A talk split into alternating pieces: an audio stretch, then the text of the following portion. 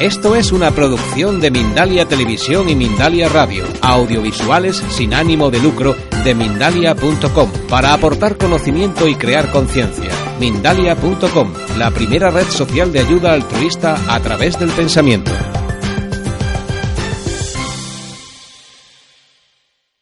Pues eh, joven es aquel que cree que todavía puede luchar para cambiar el mundo. Por tanto, eh, cada uno sabrá dónde quiere estar. Claro. Viejo también. ¿Eh? Viejo también. Claro. Pero joven es alma joven. Alma joven es el que no ha entregado, que no se siente vencido, que todavía es capaz de luchar. A estos jóvenes me refiero yo. ¿no? O sea que sí que toca y si quieres eh, entramos en algo que tú me has dicho que me preguntarías, ya entro directamente de cómo surgió el libro. ¿no? O sea, este libro salió que me invitaron a un programa de televisión de Salvados, de Jordi Évole, sobre educación financiera en las escuelas. Y bueno, cuando me llamaron a casa para ver si me iban a entrevistar o no, me preguntaron, eh, ¿usted sabe que el Ministerio de Educación ha encargado a los banqueros tradicionales que vayan a los colegios a educar a los jóvenes? Dice, ¿qué piensa de esto? Bueno, ahora no lo puedo repetir lo que dije, pero dije, usted está invitado al programa, venga enseguida, ¿no? Sí, sí. Pero me pareció, no lo puedo repetir porque luego tengo problemas, pero me pareció una barbaridad. O sea, no entiendo cómo después de lo que ha pasado se encargue a los banqueros a ir a los colegios. Pero lo que me preocupó no fue esto, sino que al ver el programa que entrevistaban a padres y madres y tal, y estaban contentos, ya, ah, muy bien, muy bien, eso, que vayan y que les preparen muy bien y tal. Pero que les preparen a qué? O sea, que sean como ellos. O que les preparen técnicamente. Y pero vamos a ver, la gente que ha hundido este país en la miseria, técnicamente estaban muy preparados. La mayoría licenciados, doctores, algún máster en Harvard o en Stanford, que esto siempre eh, llena mucho y tal. Esta gente ha hundido el país.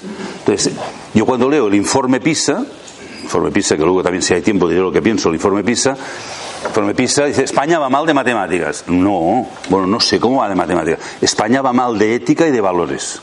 Este ha sido el problema. O sea, no es un problema de matemáticas. Yo estudié matemáticas y en toda mi vida no he utilizado las raíces cuadradas ni el teorema de Ruffini, que me que era bonito. Poli- los polinomios, ¿verdad? Está bien. Pero este no es el problema de España. O sea, España no tenía este problema. Entonces, al ver este desconcierto que la gente dice, bueno, pues que vayan los banqueros, que eduquen.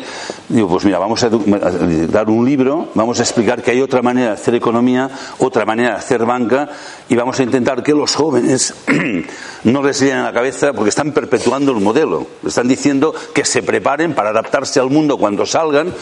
Y yo voy por los colegios o las universidades y les digo, no os adaptéis a este mundo, os lo digo los que habéis venido, que está enfermo y si os adaptáis acabaréis enfermos igual. Por lo tanto, yo os pido que luchéis por cambiar esto. Y hay que dar ideas nuevas, de otra manera hacer las cosas. Y como que lo he hecho, antes lo decías, he estado en Triodos Bank, que es un modelo de banca ética de éxito en toda Europa, si no lo hubiera hecho me callaría, pero como que se puede hacer y lo hemos hecho en un banco, bueno, no hay excusas, lo puede hacer cualquiera y yo creo que es bueno que los jóvenes sepan que hay otras maneras de hacer las cosas.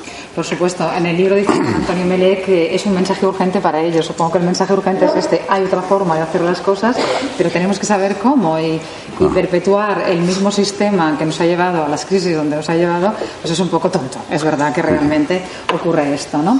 Eh, ¿cómo, ¿Cómo es el tono de este libro? ¿En qué se parece al anterior, que también hablaba sobre la relación del dinero? ¿Y en qué se diferencia?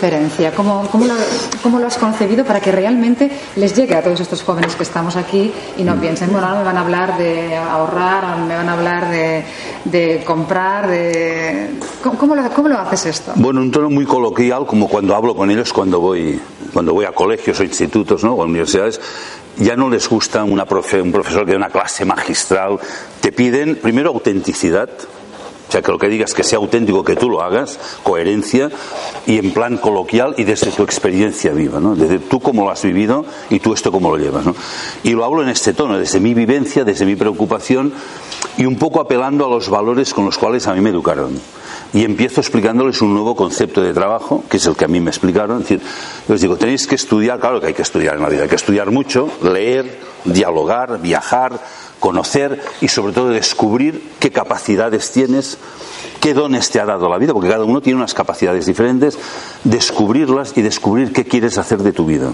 Nos han dado un tiempo entre el nacimiento y la muerte, no sabemos si es corto o largo, pero durante este tiempo uno puede elegir qué quiere hacer de su vida.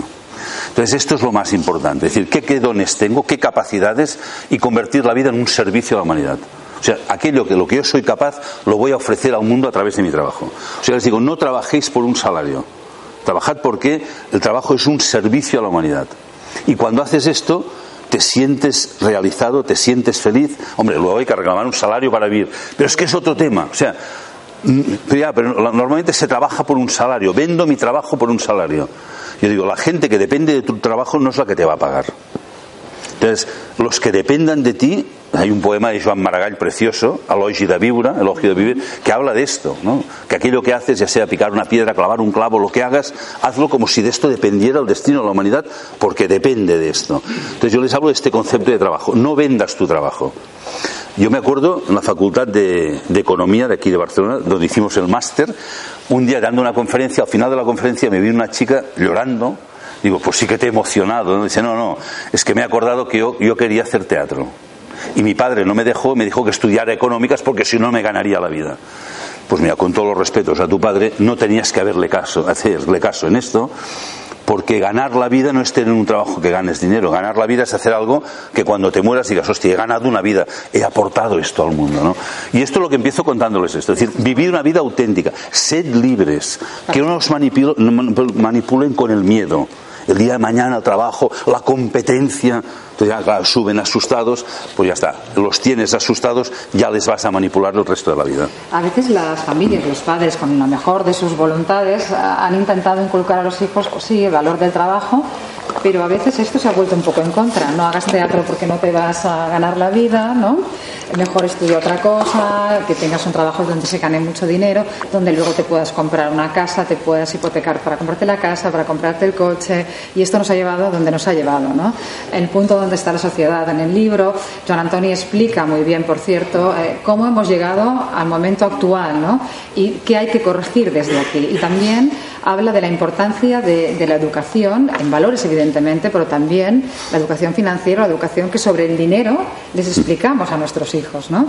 ¿Cómo les educamos para gastar su dinero, para ahorrar su dinero, para enfrentar la vida? Esto también es muy importante. ¿Qué opinas sobre la educación de nuestros hijos en ese sentido, ¿no? En economía. Sí, pero tiene que haber dos aspectos. O sea, el dinero siempre es relación humana. Es lo primero que explico. O sea, el dinero no es una moneda, un papel o una transacción electrónica, que también dinero es relación, lo que antes era el trueque, ahora es el dinero.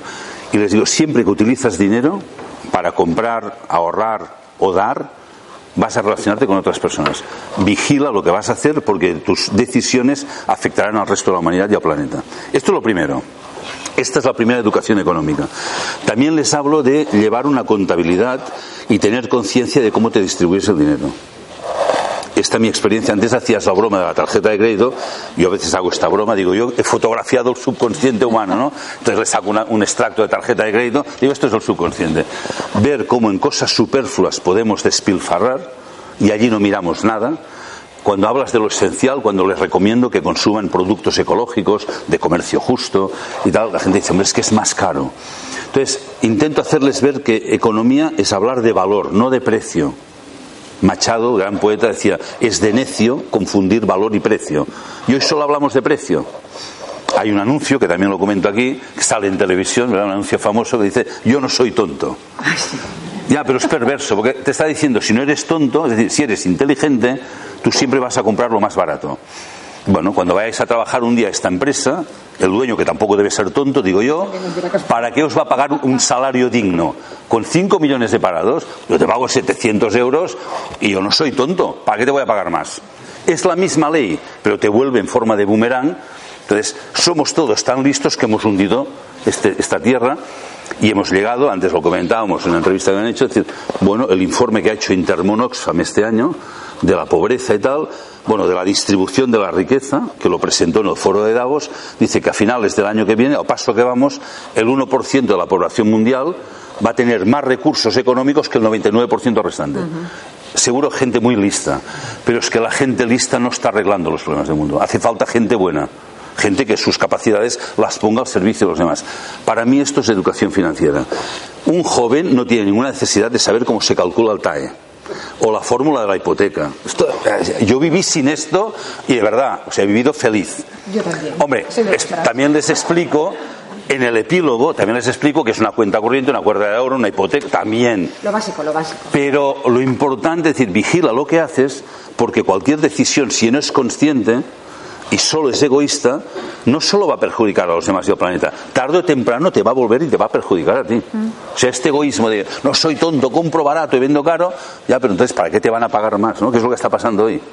estos alumnos que los padres les dicen tienes que estudiar para ganarte la vida, te hacen una carrera, un máster, tres idiomas, ¿no? se van a, Massachusetts, que todo el mundo va a Massachusetts a hacer algún otro máster y tal. Está bien, pues ir a Massachusetts, pero luego vuelve y dice, oye, que no encuentro un salario que me paguen más de mil euros. Claro, porque no somos tontos. ¿Para qué te voy a pagar más? ¿Cuánto Claro. daño hace la publicidad? Pues nada, igual, igual hay que empezar a educar ya no tanto en la, en la listeza, en la sabiduría, ¿verdad? Y un poco más en la bondad y en, y en el pensar del yo pasar a un nosotros, que es lo único que nos va a sacar adelante. Si no, no hay salida. Y sobre todo mensajes inspiradores, que yo creo que este libro es muy inspirador. Hay cosas mm, que, que podemos leer que yo creo que es un buen mensaje textualmente. Eh, Joan Antonio les dice a los jóvenes que el rumbo de la humanidad es, está en vuestras manos y que el camino para conseguirlo es una aventura fascinante. Realmente, ¿cómo suena a vosotros, que sois jóvenes? Si hay un buen discurso, si hay una experiencia detrás de todo esto, y alguien nos dice que el mundo en donde vais a vivir, donde vais a tener vuestros hijos, donde vais a crear vuestra familia, ¿no? Lo tenéis en vuestras manos, eso es muy inspirador. Sí, y les recuerdo también. Explicar cómo se hace, que aquí también es donde quizá entrada es un poco más, ¿no? puede hacer? Se puede hacer. ¿Cómo se puede hacer? Ahí está. De momento, él dice que hay tres claves básicas que las ha comentado, que es la relación ¿no? con el Sí. dinero, que afecta a ti, a tu entorno, a la sociedad y al planeta. Pero luego hay más cosas. Pero es que esto es fundamental porque la verdadera democracia no es votar cada cuatro años. Esto está bien. mira, antes, Cuando era joven no podíamos votar y ahora votas. La diferencia entre democracia y dictadura es que en democracia, antes de obedecer, vas a votar cada cuatro años. Pero sigues siendo, no no pintas nada. Bueno, un poquitín más, más. No seré tan duro. Pero con el dinero votas cada día. Yo esta mesa de madera no sé de dónde ha salido. Pero yo sé que cada año se talan 10 millones de hectáreas de bosques y selva natural en el mundo, que no se replanta. ¿Por qué? Pues porque les compramos la madera. Ahora, un día tú dices, "Mm, pero no has vuelto a plantar los árboles que has cortado. No, pues yo no te compro la madera. Con mi dinero no. Esto es una democracia brutal, porque ese tío, a la que unos cuantos lo están haciendo, dice, a ver, a ver, a ver, un momento, que me voy a hundir. Vamos a cortar, que es fácil. Cortas mil árboles, los plantas y la naturaleza ya los hace crecer. O sea, no ganarás tanto, pero vamos a mantenerlo. Entonces, estas decisiones son las que cambian el mundo. El tema, por ejemplo, del desequilibrio económico. Voy a intentar no ser muy duro porque esto se retransmite, ¿no? Vamos a ser un poco suave, ¿no? Porque me caliento y luego pasa lo que pasa. Pero, por ejemplo, hay gente que sale en la revista Forbes, ¿no? Los más ricos del mundo. Hombre, a mí me daría un poco, de- yo me ruboraría salir allí, en algunos de los casos. Por ejemplo, si para salir allí 300 mujeres han muerto quemadas en Bangladesh, en una fábrica trabajando en condiciones inhumanas, a mí me daría vergüenza. Y diría, en vez de ganar 10.000 millones este año, igual con 5.000 millones de dólares puedo ir tirando y, esta gente puede vivir dignamente. Claro, que es esto. Es decir, yo no digo que el empresario no tenga que ganar, claro que tiene que ganar Es dinero. la- la codicia Pero el tema es, el orden de valores es primero las personas, el planeta y luego viene el beneficio. ¿Y sabes qué pasa? Que los empresarios que han hecho este cambio, y en la sala hay empresarios de este cambio, de empresas humanizadas, de una economía humana, hay varios ejemplos aquí de amigos que han venido, resulta que luego hay más gente que les compra. No digo que tengas que ser responsable para vender más, pero tú dices, tengo que ser responsable porque es el único camino viable. Y cuando haces las cosas con conciencia, con amor, con responsabilidad, luego resulta que el mundo también te responde. Hay empresarios que no lo hacen por miedo, hostia, a ver si luego no ganaré dinero. No, pues si no ganas dinero es que la empresa no es viable. O sea, si para ganar dinero tienes que contaminar o explotar a la gente, tu empresa no es viable. Y algunas universidades ya están hablando del triple balance. O sea, las empresas, igual que tienen que presentar el balance económico en el registro mercantil, algún día tendrán que presentar el balance, balance ecológico, medioambiental y el social. Entonces, es decir, claro que hay que ganar dinero, siempre ha sido necesario, pero vamos a hacerlo que ganemos todos. Este es el tema. Entonces, ellos de momento, los jóvenes, bien no lo tienen. Es un momento complicado. Tienen complicado. Claro, porque hemos llegado ya a un punto de declive brutal, con no sé cuántos millones hay ya de parados, y es muy complicado. pero lo peor que les puede pasar es que se dejen vencer por el miedo. O sea, la mayoría de jóvenes tienen capacidades que no teníamos las otras generaciones. Esto siempre ha sido así. Tienen ideales, tienen ilusiones. Muchas veces se los echamos por el suelo. Uy, esto no vas a conseguir, uy, esto es un sueño, esto es una tontería. Entonces, la pasión. Yo cuando empecé con lo de la banca ética me decían lo mismo. Uy, esto no lo vas a conseguir, esto es imposible. Lo que pasa es que a mí cuando me dicen que es imposible yo me animo. Si os dicen que alguna idea no la vais a conseguir, animaros, vais bien. No, no lo conseguirás, vais bien, seguir. O sea, hay un empeño te acordarás del libro La conjura de los necios de Kennedy Toole, que decía, cuando surge un genio, enseguida se reconoce porque todos los necios se confabulan contra él. Bueno, pues cuando tengáis una buena idea ya veréis que la gente, uy, no vale la pena, uy, pues ánimo, vais bien, vais a seguir adelante. O sea, lo primero es esto, estudiar mucho y prepararse, sí, en muchos ámbitos, no puede ser tanta especialización. Hay gente que dice, ¿tú que has estudiado biología? Ah, pues entonces tú entenderás de las orquídeas. No, yo me he especializado en las flores de geranio. Hostia, hostia tú, eh, eh, leer un poco de todo. El problema es que han quitado las humanidades. Han quitado las humanidades. Dice, ¿para qué sirve la historia de la filosofía? ¿Para qué sirve la poesía? ¿Para qué sirve la mitología? Pues coño, te lo dice, humanidades, para haceros más humanos. Entonces, leer de todo, hablar de todo. Entonces, cuando te enriqueces, abres las fronteras y surgen posibilidades de hacer cosas que nunca te habrías imaginado. Sobre todo cuando pierdes el miedo. Y lo digo porque a mí me pasó. Yo perdí el miedo un poco tarde, a los 55. Pero bueno, perdí el miedo y dije, abandono una posición cómoda, vamos a hacer la aventura a la banca ética. La gente dice, hostia, pero te has vuelto loco, pero te podrías retirarte. Pues mira, ha sido a partir de entonces que he vivido la libertad por primera vez en la vida y me ha salido fuerza de dentro que no sabía que tenía. Incluso he visto hago volar el micro de la fuerza que tengo. de esto, ¿eh? de la pasión y del entusiasmo, que es lo que jamás se debe perder a cualquier edad. Tenemos que tener y creer en nuestras ideas y, el humor. Y el entusiasmo y el humor sobre todo. De todas maneras, eh, ahora hablando de la banca ética y el caso de Tríodos, no sé si la gente joven eh, entiende muy bien el cambio de la banca convencional a la banca ética, ¿no? Porque también es verdad que hay voces que dicen, pues esto, ¿no? Como tú comentabas, oye, esto no va a durar nada, porque ¿dónde vais con esto? Esto no va a triunfar. Pues la verdad es que cada vez tiene más adeptos y además eh, ahí, a partir de ahí, podemos saber dónde va nuestro dinero, porque una de las cosas que Joan Antoni comentaba en el máster y comenta en sus conferencias es que la gente, por el ansia de tener más dinero, de acumular, de especular, la bolsa, las inversiones, jamás preguntó, ¿no, Joan Antoni, en la oficina, durante los 30 años que él estuvo en la banca convencional, jamás nadie le preguntó, bueno, ¿y este dinero? ¿A quién va a servir? ¿Dónde va a ir? ¿Qué se va a hacer con este dinero que yo estoy ingresando aquí? Nunca, no. Claro, esto ya no lo tenéis que preguntar vosotros, o sea, vosotros ya lo tenéis que preguntar. Pues ahí está la diferencia, ¿no, Joan Antoni? En una banca ética cada uno de nosotros con nuestro dinero, poco, mucho o lo que tengamos, vamos a saber qué se hace con ese dinero. Vamos a ser libres de escoger si queremos o no queremos ponerlo ahí, ¿no? Claro. De hecho, cuando tú vas a un banco a pedir un préstamo, lo primero que te pregunta el banquero es, bueno, ¿tú quién eres? Yo te tengo que conocer a ver si tengo confianza, ¿no? La segunda pregunta que te hace es, ¿para qué lo quieres este dinero? ¿En qué lo vas a usar? Tercera pregunta, ¿cómo me lo piensas devolver? Cuarta pregunta, ¿Qué garantías tienes por si falla? eso está bien que te lo preguntan. Cuando tú vas a un banco y llevas el dinero, le estás dando un crédito al banco. Estás dejando un dinero. Deberías saber quién gestiona el banco y si te merece confianza o no. Primera. Segunda, deberías preguntar, ¿en qué invertís el dinero? ¿A dónde va a ir a parar mi dinero? Y en estos momentos, después de lo que ha pasado, también deberíamos preguntar, oye, ¿cómo me lo vas a devolver y con qué garantías cuentas? Porque claro, cuando ha ido bien ganaban, cuando ha fallado hemos pagado con dinero público. Pues casi que montemos un banco los que estamos aquí, porque así es muy fácil, ¿no? Entonces hay que despertar un poco, ¿sabes qué pasa? Que ya se han encargado de que la gente no pregunte cosas. Por eso cuando vais a un banco hay regalos de todo tipo. Ahora ya no tanto, pero antes entrabas allí parecía un supermercado, ¿no?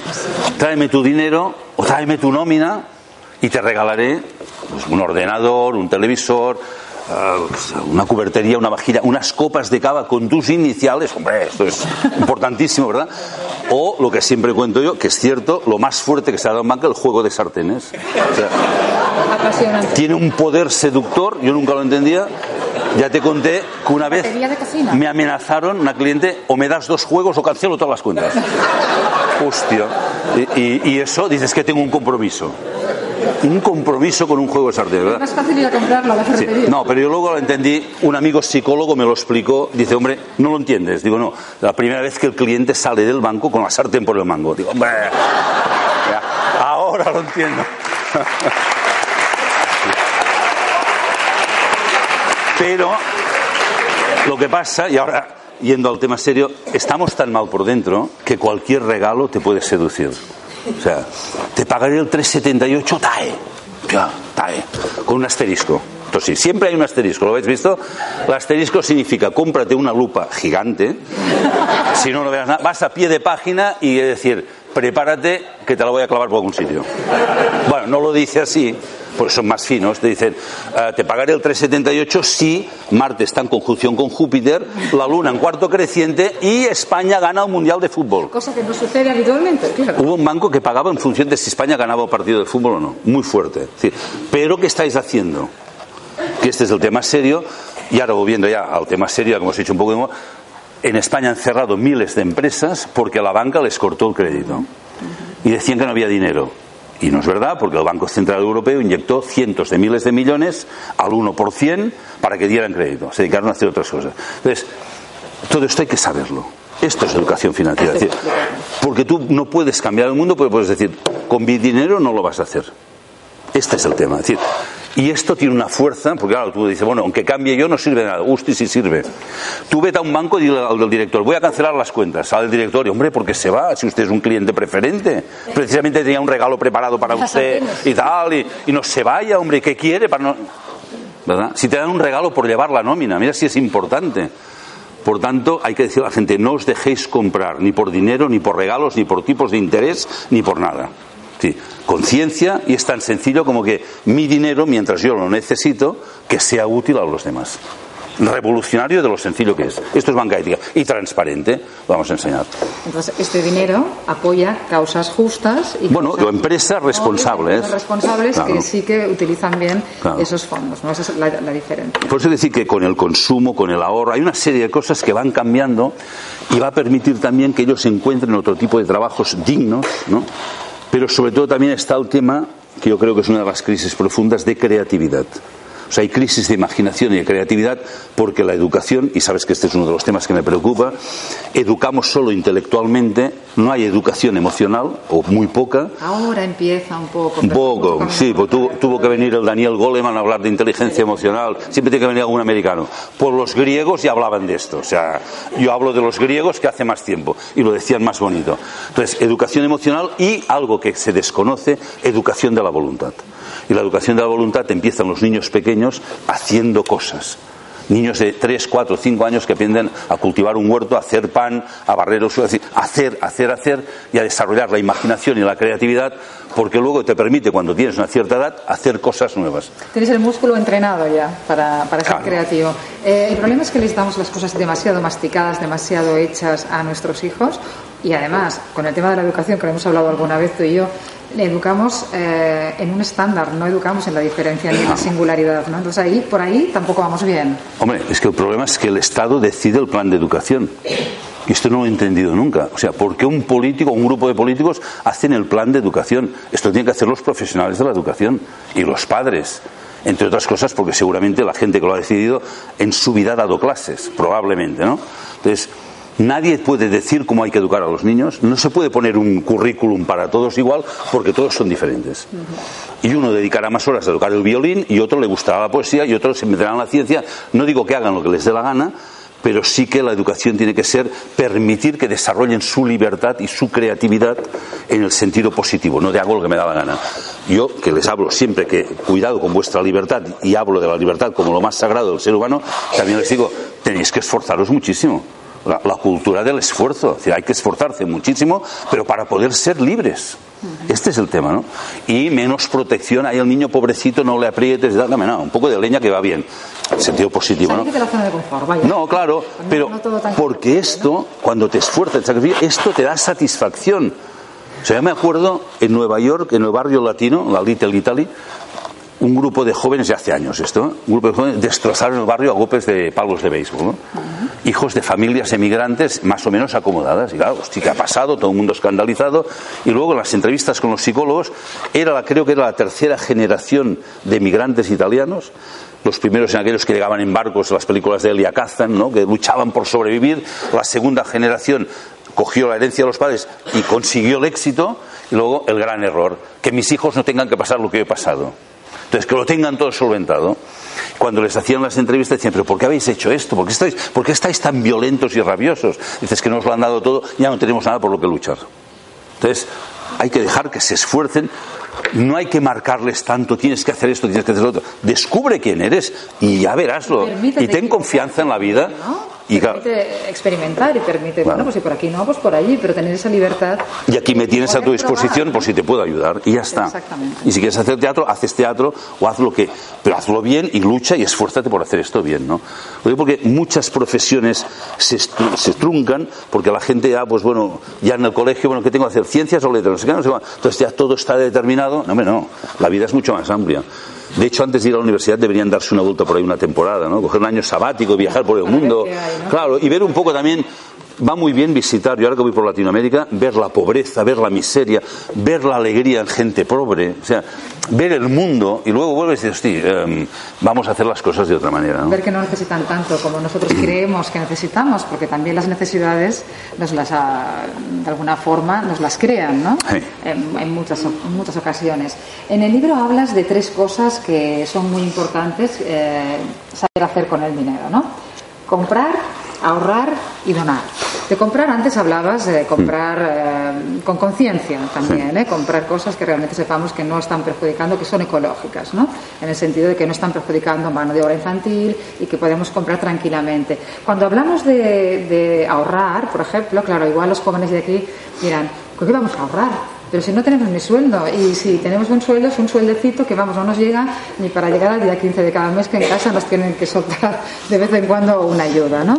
¿Cómo rebatimos eso a nuestra juventud? Bueno, yo les propongo, Esas eh, pocas opciones laborales que ahora mismo tienen, ¿no? posiblemente muchos no pueden ahorrar, esto es real, ¿eh? Pero a pesar de esto, yo hago la propuesta siempre de llevar la contabilidad propia. Que no cuesta nada, es decir, esto es lo que tengo, ya sea trabajando porque me lo dan y tal, y en esto gasto. Y agrupar las partidas de lo que gasto, el extracto de la tarjeta, y ver a qué dedicamos dinero. Porque yo he visto jóvenes y no tan jóvenes que no llegan a final de mes, pero luego cuando yo les cogía la tarjeta de crédito, el extracto, me decían, oye, no lo mires. Digo, yo soy el director, puedo hacer lo que me dé la gana. Miraba la tarjeta, decía, pero si tú no llegas a final de mes, ¿cómo es que has gastado esto? ¿Cómo es que te has gastado 300 euros en una marisquería? O esto, lo otro, lo otro. Entonces, hay, los jóvenes son vulnerables ya de pequeños porque hay una manipulación en la infancia para el consumo. Ya se les manipula a través de la publicidad para que sean consumidores de lo inútil. Por cierto, recomiendo un libro muy bueno que se llama eh, La utilidad de lo inútil de eh, Nuccio Ordino, un profesor de literatura italiano, donde habla de qué cosas son realmente útiles e importantes y no hace falta dinero. Pues, por ejemplo, la literatura, la filosofía, la poesía, el diálogo con los amigos, etcétera. Entonces, se les ha puesto la cabeza el consumo, ves chavales pequeñitos ya con el último iPad de la generación ya pues en, cinco dimensiones, ¿verdad? Porque, bueno, cuando anuncian un nuevo producto la gente hace cola para comprar. Y si quieren ser libres, se tienen que liberar de la carga del consumo. O sea, hay que consumir lo necesario. El resto es una, un ataque a la propia libertad. Esto es fundamental. Entonces, compra responsable significa comprar cosas hechas responsablemente, pero no te caigas en la trampa del consumo. O sea, una vez lo has comprado ya no te hace feliz. O sea, ya necesitas otra cosa. En cambio, lo cultural es eterno. Esto sí que te llena. Esto hay que descubrirlo como experiencia. ¿no? Entonces, cuando hablo de- del tema del consumo es no consumir cosas innecesarias, no caer en la trampa y el tema del ahorro igual. Es decir, bueno, tú puedes ver si de lo que ganas puedes ahorrar o no, pero eso luego, si tienes una nómina, tampoco te la gastas el primer día. Durante el mes está en el banco. Mientras está en el banco, tú puedes decidir qué quieres que se haga con esto. Puedes saberlo o no saberlo. O sea, siempre hay esta opción, ¿no? De todas maneras, digo, con los salarios actuales es difícil, es difícil poder ahorrar. Pero con gente, repito, con salarios bajos, eh, yo a veces me sorprendo, si me pongo un ejemplo que es tonto, ¿eh? Que tú vas un día al cine, que es caro, y ves a la gente que sale con una tonelada de palomitas y, Que no son baratas. y no sé cuántos litros de Coca-Cola, que es mucho más caro que... Entonces, eh, no sé. Algo no cuadra. Que hay cosas... La economía sea pequeña, aunque el sueldo sea pequeño, siempre hay que tener un control sobre lo que hacemos y en qué gastamos, ¿no? Sería un poco Exacto. base. Esto es fundamental. Para ser libre hay que tener conciencia de lo que estás haciendo y tener control sobre tus propios gastos. Este es el primer camino a la libertad. Y si hay que renunciar, hay que aprender a renunciar para ser libre. Y esto se enseña en la infancia. Yo he visto rabietas de niños, ah, es que quiero esto, y me lo compran y tal. Antes era más fácil, porque daban un tortazo el niño lo entendía. Ahora esto no se puede hacer, pues habrá que dar un tortazo espiritual y hacerle entender de otra manera, porque claro, pero, pero ya está bien. O sea, el niño, ah, es que quiero esto, quiero esto, al final el niño lo tiene, pues no, no. O sea, ya no hablemos de donar, porque claro, si ya con lo de ahorrar ya lo llevamos un poco justito, pero viendo lo que nos está contando Joan Antoni, yo creo que podemos hacer algo, ¿no? Más o menos, podemos hacer algo. Lo de donar cuesta mucho en nuestro país. Pues donar, en otros países, Joan? Sí, y donar es lo que en este momento cambiaría el mundo. Donar es un acto de amor que es una capacidad del ser humano. El ser humano, antes lo he comentado, es un ser que puede ser libre, no digo que lo seamos, pero lo podríamos ser, es capaz de amar y es capaz de crear cosas nuevas. ¿no?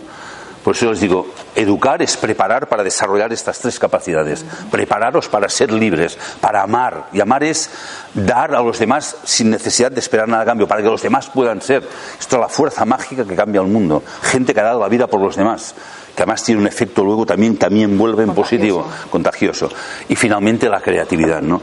Entonces dar es un acto de amor y es un acto de creatividad que cambiaría el mundo. Hay países con una gran cultura de la donación, como Estados Unidos, por ejemplo, países sajones. Aquí no. Aquí la gente guarda el dinero y, lo, y quiere que el dinero produzca dinero, que el dinero crezca y se multiplique. Es como una, una, idea falsa que se ha difundido. Vamos, que el dinero tiene que crecer y multiplicarse. Les digo, no, dinero tiene que morir como todo lo vivo. Lo vivo crece, se desarrolla y muere. ¿Qué significa que el dinero tiene que morir? Muere en la donación. Cuando tú llevas tu contabilidad, hay una parte del dinero que tienes que lo necesitas, otro lo ahorras para necesidades futuras y una parte, la parte del consumo superfluo inútil, o una parte de este consumo, deberíamos ser capaces de darlo, pero no solo para la gente que se muere de hambre, tal que esto debería estar resuelto, sino para que mucha gente joven que tiene grandes proyectos y necesita dinero de donación para arrancar, pudieran hacer estos proyectos que crearían una riqueza. O sea, el dinero de donación se multiplica infinitamente. Pero esto lo vemos en la naturaleza. Un fruto, cuando muere del árbol, gracias a que muere, todas las semillas que lleva dentro van a multiplicar la vida por mil o por lo que sea. Entonces, el dinero de donación multiplicaría la riqueza y si fomentáramos esto en la gente que tiene muchísimo dinero, que hay gente que tiene dinero y no saben qué hacer con él, me estoy planteando crear una agencia de asesoramiento para ayudar a los ricos a desprenderse de esta carga pesada que tienen. Con la de cantidad de proyectos claro. de todos estos jóvenes que Pero sería fantástico, te lo digo en serio, ¿eh? o sea, sería fantástico, porque claro, yo les pregunto a la gente muy rica, ¿para qué quieres tanto dinero? Nunca me lo han contestado. Bueno, me contestan y me dicen, hombre, por si acaso algún día lo necesito. No, no, me dicen hombre. Digo, digo hombre, pero hombre, ¿qué? ¿Para qué? Va, va hombre, va.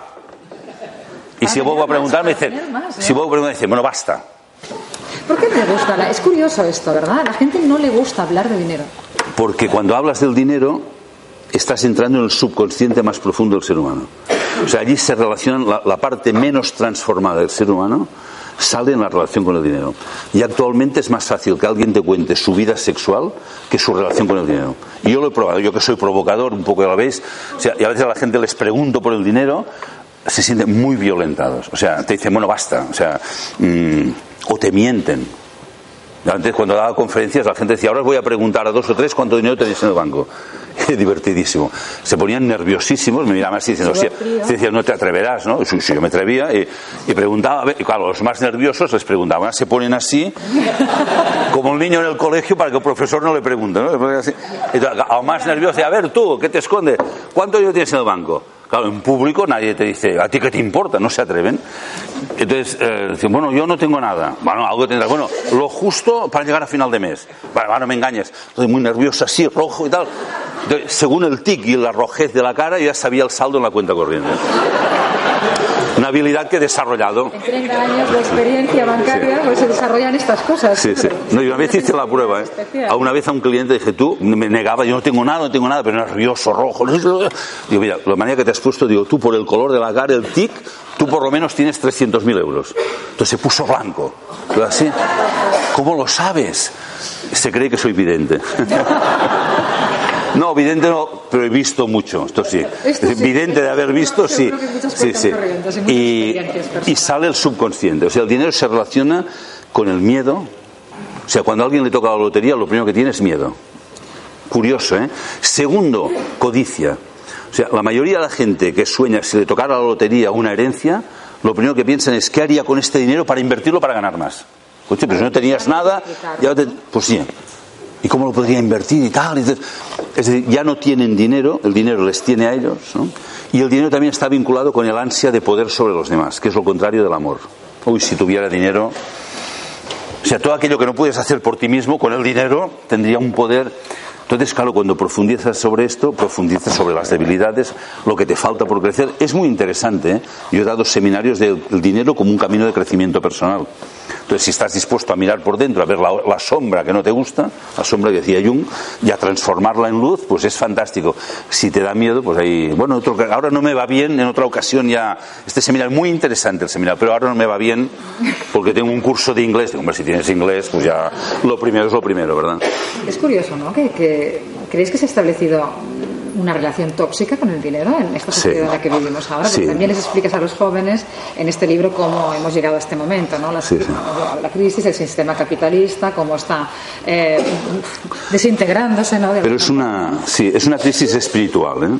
Una crisis De valores, espiritual ¿no? de valores y del ser humano. O sea, hemos perdido la noción de qué es un ser humano, qué es la vida, y que el ser humano tiene esta dimensión espiritual, trascendente, y al que no le guste espiritual, pues que diga holística, no se me da igual, o cuántica, que ahora está de moda.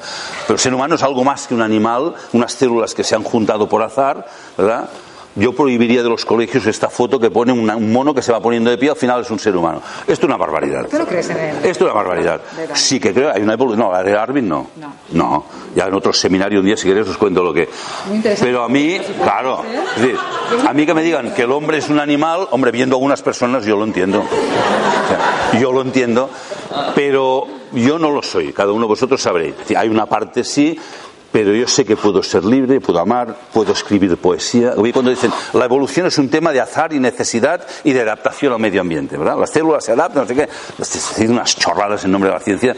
Sí, perdona, si la vida solo fuera esto, adaptación al medio, ¿por qué al final de la cadena evolutiva escribimos poesía? ¿Qué tiene que ver la poesía o la música La o la filosofía con la adaptación al medio? Nada. ¿Por qué lo hacemos? Porque somos libres y creadores. Esto es un ser humano. Lo que pasa es que esta dimensión se quiere anular y se quiere animalizar al ser humano y que sea un animal que se adapte al medio ambiente. Pero no, no- no hemos nacido para adaptarnos. Hemos nacido para ser libres y crear. Entonces, mucha gente ha renunciado a vivir y se conforma con sobrevivir. Y te lo dicen, no, mira, yo sí tengo salud y trabajo, yo voy tirando. Vas tirando la vida, que no lo ves. Que la vida no es solo salud y trabajo, la vida es, oye, haz algo, sé tú mismo, ¿no? Toma tus riendas. Claro, y esto está vinculado, aunque no parezca, estamos filosofando, está vinculado con la economía. En función de la imagen que tienes del ser humano y de la vida, estableces un sistema económico otro. Si somos animales y los animales luchan por sobrevivir, pues es lo que hemos hecho. Luchamos como animales, aquí competimos. Bueno, no lo decían así, lo dicen más fino. Estamos en un mercado libre en el que impera la ley de la oferta a la demanda, hay que maximizar el beneficio, minimizar los costes, la curva de crecimiento, bla, bla, bla, bla, bla, bla. Es decir, tú mira por lo tuyo a, lo más- a los demás que les den. Esto es lo que se está enseñando. Este es un modelo y el otro es decir, oye, ten en cuenta a los demás, nos necesitamos unos a los otros. En la historia de la humanidad hay un libro muy bonito de Jeremy Rifkin que se llama La civilización empática, que demuestra las épocas de crecimiento y desarrollo son las que la humanidad cooperamos juntos y colaboramos. Entonces hay crecimiento. Cuando nos dedicamos a competir, a luchar, hay hundimiento. Entonces cada uno tiene que elegir dónde quiere estar. Y no me sirve que digan, ah, es que, es que no podremos cambiar nada. Da igual. Tú dónde quieres estar, tú por qué quieres luchar. Y esta es la decisión que hay que tomar. ¿Qué tipo de ser humano quieres defender? ¿Un animal que lucha y se adapta o un ser humano que es capaz de crear cosas nuevas? Y la historia de la humanidad está llena de ejemplos de creatividad y de gente maravillosa, desde el Renacimiento. Pues esto lo hemos tirado por la borda. Parece que estamos como estancados, ¿no? En una Un sociedad eh, muy competitiva, mm, muy individualista.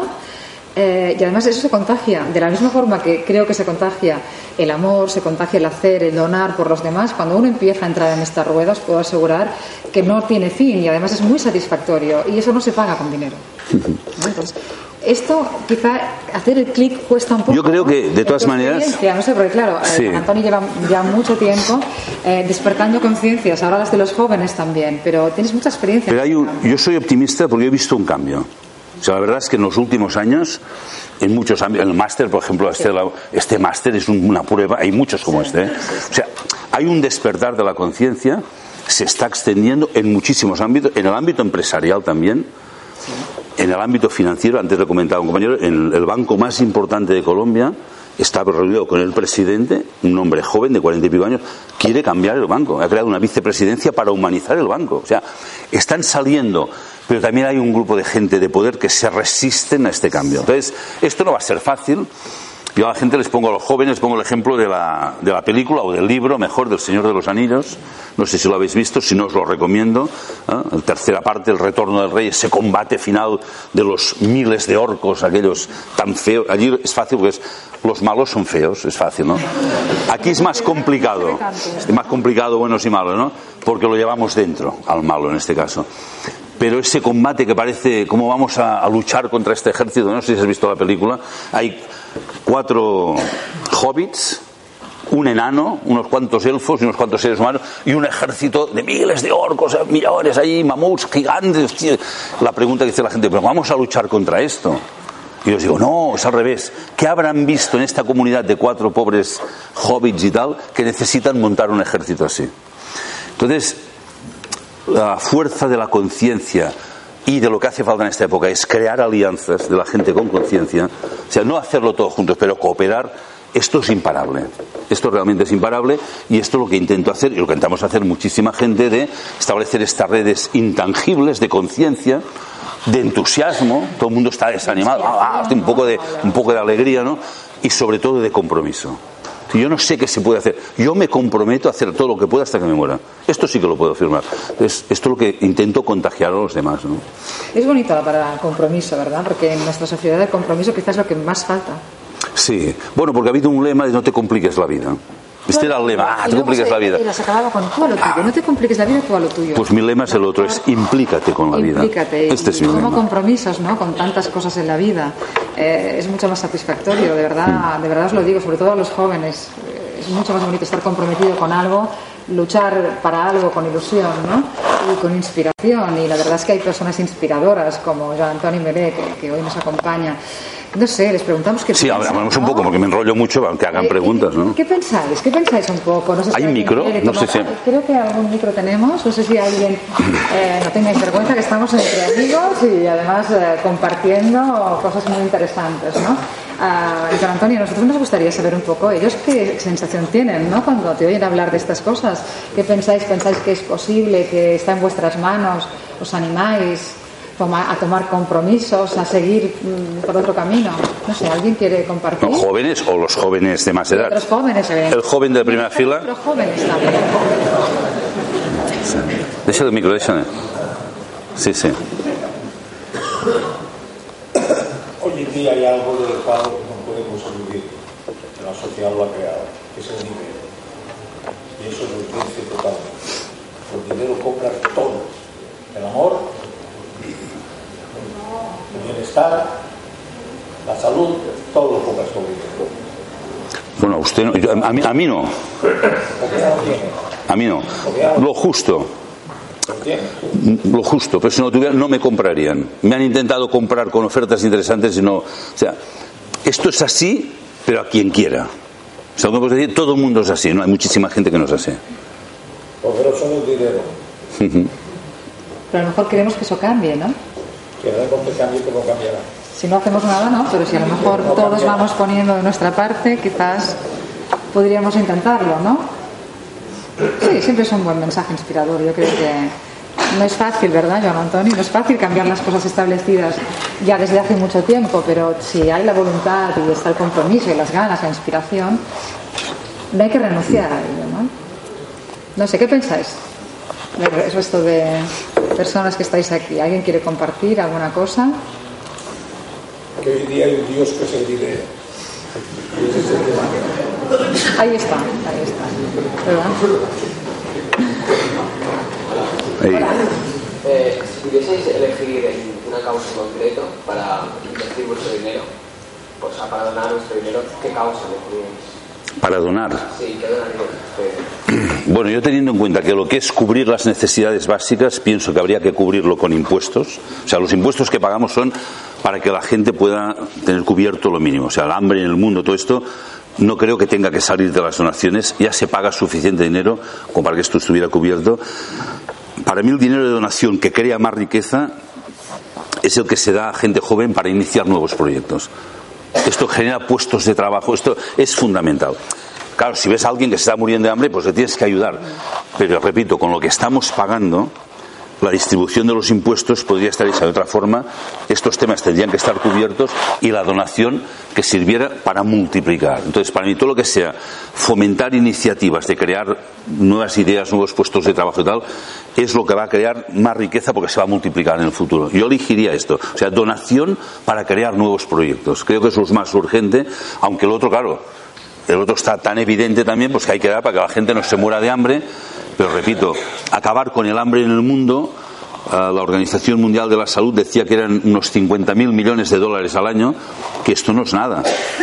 O sea, para salvar a los bancos se han dedicado varios billones, con lo cual, es decir, si se quisiera acabar con el hambre en el mundo, dinero hay. El dinero de donación tiene que ir a la creatividad, porque esto entonces se multiplica, a fomentar la, la educación, la investigación, o sea, todo lo que sea esto, porque esto va a traer multiplicación de riqueza. Yo creo que tendría que ir por ahí. De hecho, hoy en día estamos viendo muchas microdonaciones a través de Bercanis, de plataformas de este tipo, Business Angels también, que apoyan a jóvenes emprendedores. O sea, algo está cambiando. Sí, es interesante. ¿eh? Están saliendo, no, incluso no jóvenes, empresas que se quieren financiar y una parte piden crédito, pero la otra buscan gente que quiere poner dinero. Otro tipo de inversores que no están buscando quizá la especulación o mover el dinero en la bolsa, sino que buenas ideas salgan a un mundo. ¿no? Y hay que aplaudir también. Sí, sí, sí. sí. Sí.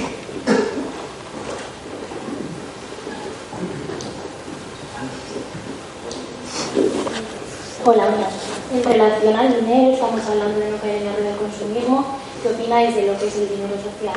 Una parte yo creo que los jóvenes tendremos que tomar un poco de conciencia, una manera de tener un, bueno, un intercambio no sé. Sí, te refieres, me imagino, a todas estas nuevas iniciativas que han salido, ¿no? Desde el banco de tiempo a, a intercambio. Tal. A mí me parece cualquier nueva idea que ayude a solventar problemas, bienvenida sea.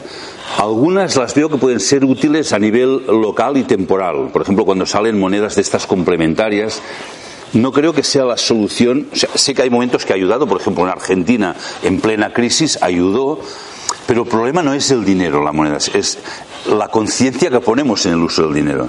Entonces, en un momento determinado, cualquier idea de estas puede servir, pero no tendríamos que ir a buscar estas eh, ideas alternativas. O sea, con lo que tenemos, si se pone conciencia, tendría que ser suficiente para poder solventar los problemas. Pero mientras tanto, no llega todo esto, me parece bien desde bancos de tiempo, desde intercambios, desde un montón de cosas que hay. Lo de las monedas hay que ir con cuidado He visto también cosas peligrosas como de las monedas alternativas. Por lo tanto, ahí eh, decir que también mucha gente, pues tengo una idea de cualquier idea, bueno, con cuidado, que, que, el dinero hace tiempo que se ha inventado y pueden haber disgustos que también ha pasado, ¿no? Pero todo lo que sea social, de conciencia, de intercambio, de ayudarnos unos a otros a solventar el problema, bienvenido sea. Y si alguien tiene alguna de mejor, pues que nos la explique, ¿no? Pero mientras tanto, a mí me parece bien, es necesario. un poco en relación con el pragmatismo del señor de la primera fila. Eh, nosotros podemos hacer un esfuerzo, pues, siendo jóvenes, para, pues, con ese entusiasmo, cambiar algo, pero creo que el capitalismo ahí está, ¿no? Los cuatro, los orcos, esos que decías tú, los grandes ricos, eh, creo que ahí están. ¿Crees que va a haber algún tipo, otro, algún cambio de sistema o un capitalismo más social? No sé. Lo que va a pasar no lo sé, pero te puedo decir por lo que yo voy a luchar. Es que para mí la pregunta no es si será posible o no. La pregunta que os decía al final, ¿tú dónde quieres estar? O sea, ¿con qué te quieres comprometer? Ya sé que el capitalismo, o sea, el capitalismo en sí mismo, la idea del capitalismo no es mala, es cómo se está utilizando. O sea, el capital hace falta. O sea, el problema es que el ser humano se ha apartado de todo esto. Entonces, yo sé que es abrumador ver todo esto, cómo eh, los grandes poderes financieros manipulan los gobiernos mundiales. Esto lo dicen los propios presidentes del gobierno, que dicen es que los, mercados nos mandan. Pues, hostia, después de decir esto, dimitiría. Después de decir, me mandan los mercados, yo dimito. ¿verdad? Entonces, esto apabulla mucho y además, no hemos entrado, hay gente que dice, además hay gobiernos oscuros en, en, ¿verdad? en la sombra que manipula, pero todo esto es porque nosotros no estamos suficientemente despiertos y comprometidos. Este es el problema. Entonces, claro que va a cambiar. Mira, yo cuando era pequeñito, no hace tanto, hace cuatro días. Fue pequeño ahí también. Está bien. Yo lo sigo siendo, ahí me siento muy joven por dentro. Pero cuando me acuerdo un día y no lo entendí porque en Estados Unidos los negros no podían subir a los autobuses. Pero un día les dejaron subir, pero tenían que ir a la última fila. Y vino un profesor a la clase y nos lo contó entusiasmado. Oye, los negros ya pueden subir al autobús. Claro, eras pequeño, no entendía nada. Pensaba, pues, pues claro, ¿no? Porque no podían subir y tal. Luego nos lo explicaron. Salieron canciones del folk song de los negros en el autobús y tal. Lo digo porque, bueno, y si subía un blanco le tenían que ceder el sitio, ¿verdad? Hasta que un día una mujer, Rosa Park, una mujer costurera de Luisiana, creo que era, le dijeron que se levantara para hacer el sitio a un negro, y hay un blanco, y ella dijo, no, no me levanto, tenemos la misma dignidad, no me voy a levantar. La detuvieron, la palearon, la metieron la cárcel, dijo, es igual. Esta mujer dio fuerza a Martin Luther King para empezar una revolución, un cambio de conciencia, y hoy en Estados Unidos su presidente es negro. No quiero decir que los negros estén bien, todavía hay problemas. Pero una mujer a todo el mundo habla de Martin Luther King. A mí quien me impresiona es Rosa Parks. Una mujer que dijo, yo no me levanto porque tengo la misma dignidad que tú. La gente dice, no seas tonta, que te van a detener. Me da igual que me detengan. Lo mismo con Nelson Mandela, 27 años en la cárcel. Y el hombre salió sin odio, sin deseos de venganza, sin rencor. Unificó Sudáfrica. Y cuando le preguntaron, ¿pero cómo lo ha hecho para no salir con rencor y tal?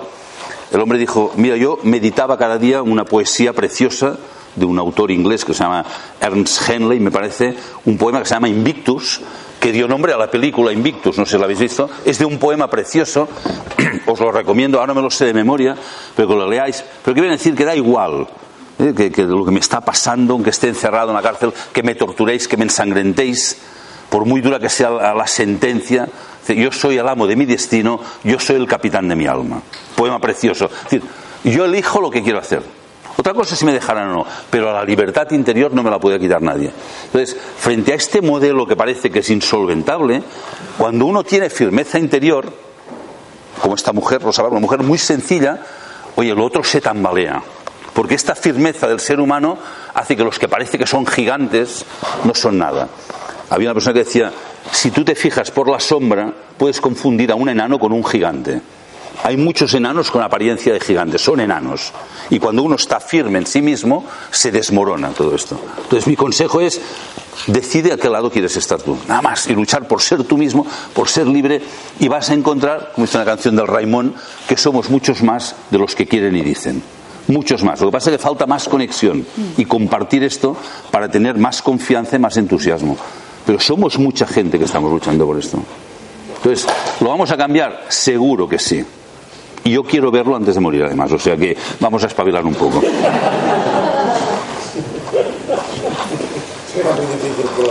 Bueno, a mí me gusta que usted nos anime, porque esto a mí me da fuerza.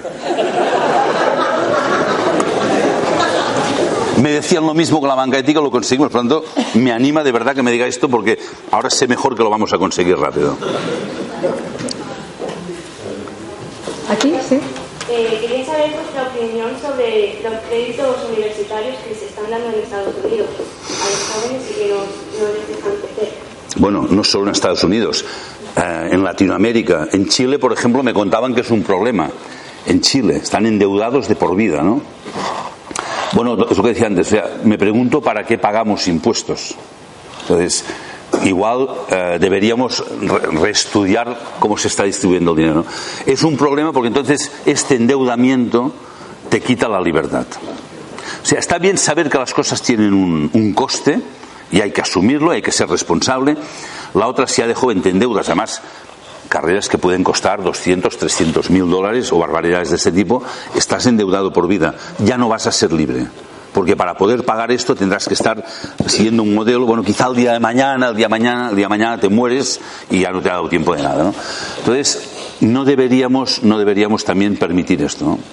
Si a la universidad, aquí todavía, la universidad pública todavía es accesible, pero estos modelos competitivos de, de, universidades a estos precios están siendo el coste es la libertad del ser humano a mí me parece una barbaridad pero también hay que entender que la universidad y los estudios tienen un coste y tenemos que ser conscientes de que cuando se está allí hay que aprovechar el tiempo vamos a tomar conciencia de todo pero endeudarse de esta manera lo de Chile era yo no lo conocía es igual o peor que en Estados Unidos ¿eh? Sí, a mí me lo contaron el año pasado y me quedé, o sea, jóvenes que ya de por vida van a estar allí, o sea, trabajando para pagar esta deuda. Hombre, eh, no debería ser así. Cuestionable, ¿no? Es cuestionable. Bueno, cuestionable, es, es denunciable, vaya, directamente. ¿Alguien más por este sector? ¿Aquí quizás? Sí, mira, aquí hay una persona. Sector, este sector estaba más callado. Eh, bueno, yo tengo un amigo que estuvo trabajando un par de años y para pagarse la carrera. Ahora está estudiando medicina en Serbia. Y me comentaba que cuando trabajaba, pues sentía que él realmente solo trabajaba dos semanas y unos días, y una semana y un día trabajaba gratis. Su nómina y ahí faltaba un caso grande equivalente a una semana y unos días que él sentía que trabajaba gratis. ¿Qué opinas de esto? Sí, y a veces no, no, no, es que trabajes gratis, es que no se están cubriendo suficientemente las necesidades de las personas. Entonces, el tema del salario, ahí tengo unas ideas que, que hoy no sé si tenemos tiempo de debatirlas, ¿no? Pero yo pienso que el salario debería cubrir las necesidades de una persona. Incluso voy a decir algo que es más complicado. Cuando lo digo a la gente no, no le gusta, ¿no? Pero lo voy a decir. En una empresa, dos personas que hagan el mismo trabajo, las mismas horas, no tienen por qué cobrar igual porque a lo mejor no tienen las mismas necesidades. O sea, si tú no trabajas por dinero, o sea, la propuesta es tú aporta toda tu capacidad al trabajo y tú tienes que recibir lo que necesitas. Imagínate que uno tiene tres hijos y uno es discapacitado y el otro no tiene. Ostras, este tiene más necesidades. Toda la gente dice, ah, pues es su problema. Ya, pero yo propongo que no sea su problema, que sea un problema de todo. Es decir, oye, pues si tiene más necesidades, que no se preocupe, que las tenga cubiertas y el que aporte, o sea, que cada uno aporte todo lo que pueda y que recibe lo que necesita. Entonces, no es que trabajes una semana gratis o no, es que no se está pagando lo que la gente necesita para vivir dignamente. En algunos casos es porque la empresa a lo mejor no es suficientemente viable, pero en estos casos yo siempre digo, mira, las empresas modernas, las empresas que están haciendo economía humana, el primer criterio es la transparencia. Vamos a enseñar las cuentas, que todo el mundo sepa lo que hay. Por ejemplo, la diferencia de salarios. Yo en banca, que es lo que conozco mejor, a veces en banca la diferencia de salario entre el que gana más y el que gana menos puede ser mil veces o más de mil veces. Es decir, si un empleado que acaba de entrar cobra mil euros, por ejemplo, hay gente que cobra un millón al mes. Hombre, igual lo podríamos arreglar de otra manera, ¿no? Y, y, no sé, porque no, pero es que hay gente que lo está haciendo y la empresa le funciona bien. Entonces, por ejemplo, en Tríodos, lo que gana el presidente, lo que gana el último que acaba de entrar, es 9,5 me parece, que no es nada esto en manga. Entonces, uh, y hay muchísimos directivos de otros bancos que nos escriben que quieren venir a este banco a trabajar, aunque sea ganando menos. O sea, ¿por qué no establecemos este tipo de economía? Bueno, es lo que decía antes, hay empresas que lo hacen, entonces la gente que trabaja aquí trabaja a gusto, saca todo su potencial, con lo cual la empresa se, se enriquece de este potencial de la persona. Y como decía antes, el salario no es una cosa de, de, medir lo que trabajo, lo que produzco, sino decir, yo aporto todo lo que puedo y luego necesito que me cubran esto. Entonces, sí que hay mucha gente está trabajando mucho, o sea, no recibe lo que necesita, está aportando muchísimo más de lo, de lo que le están pagando, de lo, que podrían, de lo que podrían pagarle, pero porque todavía estamos envueltos en este modelo que hay que cambiar. Ya sé que cuesta, yo entiendo esta señora dice, no es posible, no vas a cambiar. Si yo lo entiendo. Pero como que hemos cambiado un montón de cosas, sé que vamos a cambiar más. Pero por eso también me dirijo a los jóvenes. Es dirijo a los jóvenes diciendo, no caigáis en esta trampa, que ha caído la generación anterior. O sea, no veis cómo está esto. No nos sigáis nuestros pasos. Hombre, en lo bueno sí, pero en otro cambiarlo. No, es que es así. O sea, y hay que ser honestos. No se ha hecho bien. Entonces hay que reconocerlo, decir, perdonad, no lo hemos hecho bien, algunos intentamos rectificarlo, pero por favor no caigáis en la trampa, o sea, hacerlo de otra manera. Porque también he visto gente joven en la universidad, gente cuando ya, están, cuando ya han pasado el Ecuador, que ya están, bueno, ya se ven la carrera, bueno, yo ahora he trabajado mucho, he invertido mucho dinero, ahora lo que quiero es un buen trabajo y ganar mucho dinero. Jóvenes de vuestra edad. Y hostia, esto me entristece. O sea, ya solo quieres ganar mucho dinero. Sí, sí, sí, lo demás me da igual. Ya, ya está, ya, ya te has tirado la toalla, no puede ser, ¿no? Entonces, eh, por eso hay que empezar a vuestra edad, pero hay que empezar antes. Yo espero que este libro los profesores lo trabajen con chavales de 12 años. Exactamente. Estuve en un colegio en Lérida, se llama San Jordi, me parece, chicos de, chicas de 12 años con una conciencia despiertos, haciendo unas preguntas, pero tenían un profesor que hace dos años que les iba mentalizando. Y bueno, pues a esa edad hay que empezar, ¿no? De hecho, este libro ya nació un poco así, ¿no? Nació para los directores o los, las personas de los bancos que tenían que explicar un poco a las personas más jóvenes cómo emplear su dinero, cómo funcionaba la economía, pero también para gente que está en el mundo de la educación, ¿no? Sí. Explicar en clase toda esta serie de cosas mucho antes. De hecho, bueno, me lo pidieron el propio Tríodos porque los directores van a dar conferencias de, oye, hacemos un manual y tal. Bueno, pues, pues hacemos ya un libro también, ¿no? De paso. Pero ahora estoy yendo, eh, espero dar charlas a profesores diciéndole, y si el plan de educación no lo incluye, pues es fácil, te saltas el plan de educación. No pasa nada un rato, no todo, un ratito, un ratito, ¿verdad? Un ratito, hay que ser un poquitín rebelde, porque es que si no, o sea, nada de corderos no puede ser. O es que el plan de educación no permite, pero te lo saltas, no pasa nada, y les explicas a los chavales esto, de pequeños. Y lo entienden y lo asimilan. Esto es la, esta es la experiencia que he tenido. Muy bien, ¿alguna persona más que compartir? Venga. ¿Sí? ¿Sí? Una o dos más me dicen que tenemos que ir cortando.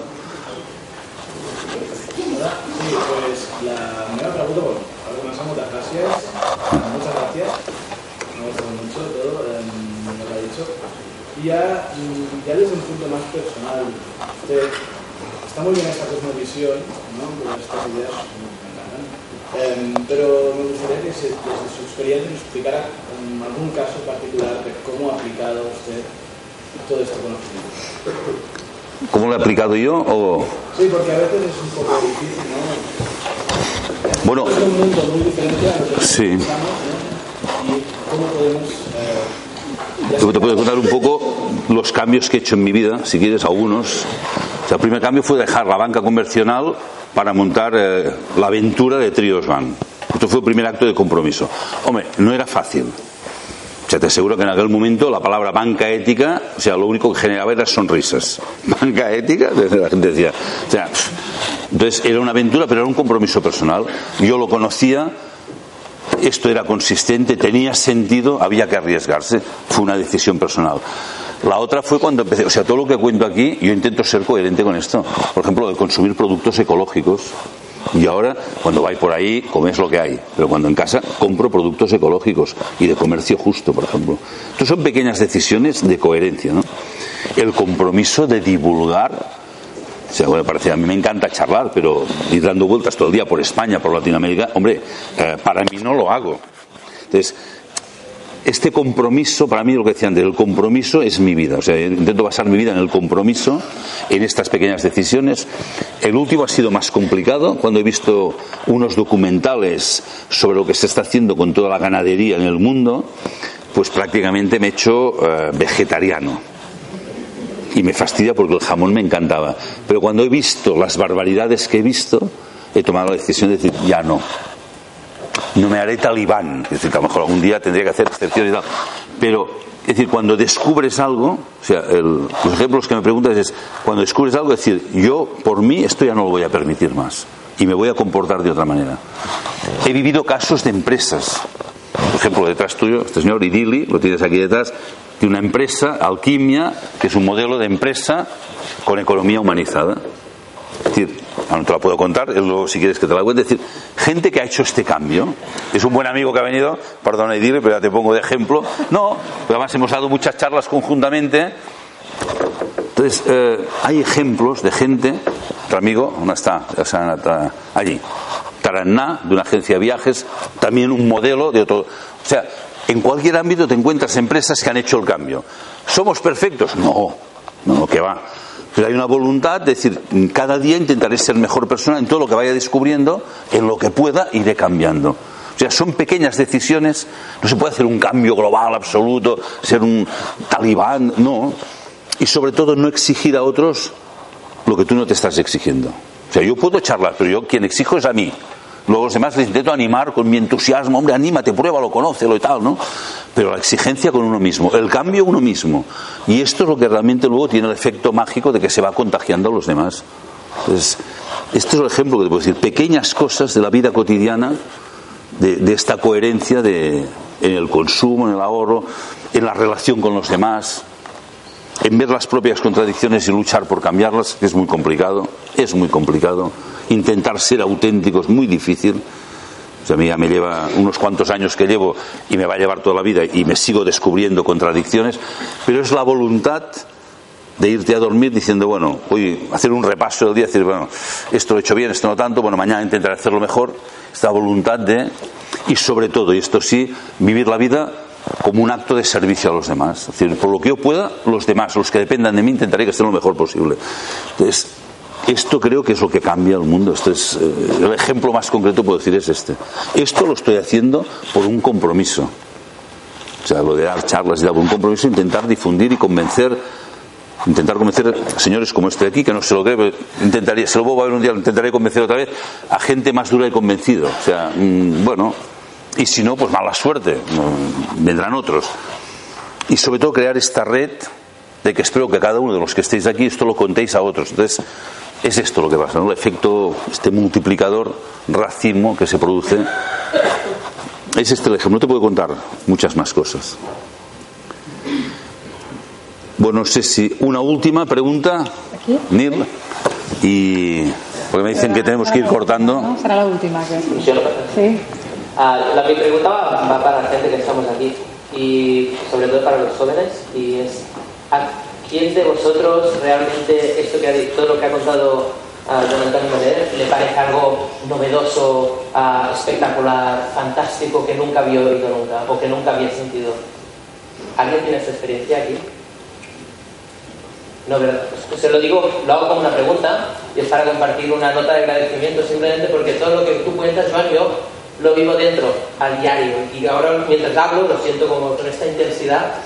Y, hombre, así de un poco tener que ver a alguien con 60 y tantos años delante de una mesa contándome lo que yo ya sé, pero es de agradecer que lo hagas, que lo hagas con tu, con tu ímpetu y con tu energía y que gente como nosotras, como todos los que estamos aquí, podamos pues decir, hostia, pues igual no estoy tan loco, ¿no? Por el mundo más bonito que todos sabemos puede existir, pues depende de nosotros, de nuestro compromiso y nuestra implicación y la iniciativa que tomamos.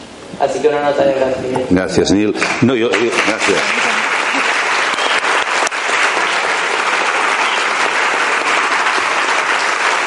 Y ahora Gracias, Neil, y, y, me das pie a decir, uy, lo que espero es que a partir de ahora todos vosotros pongáis en una tarima, lo contéis y yo me voy tomando un poco más de descanso. Muchísimas. Gracias.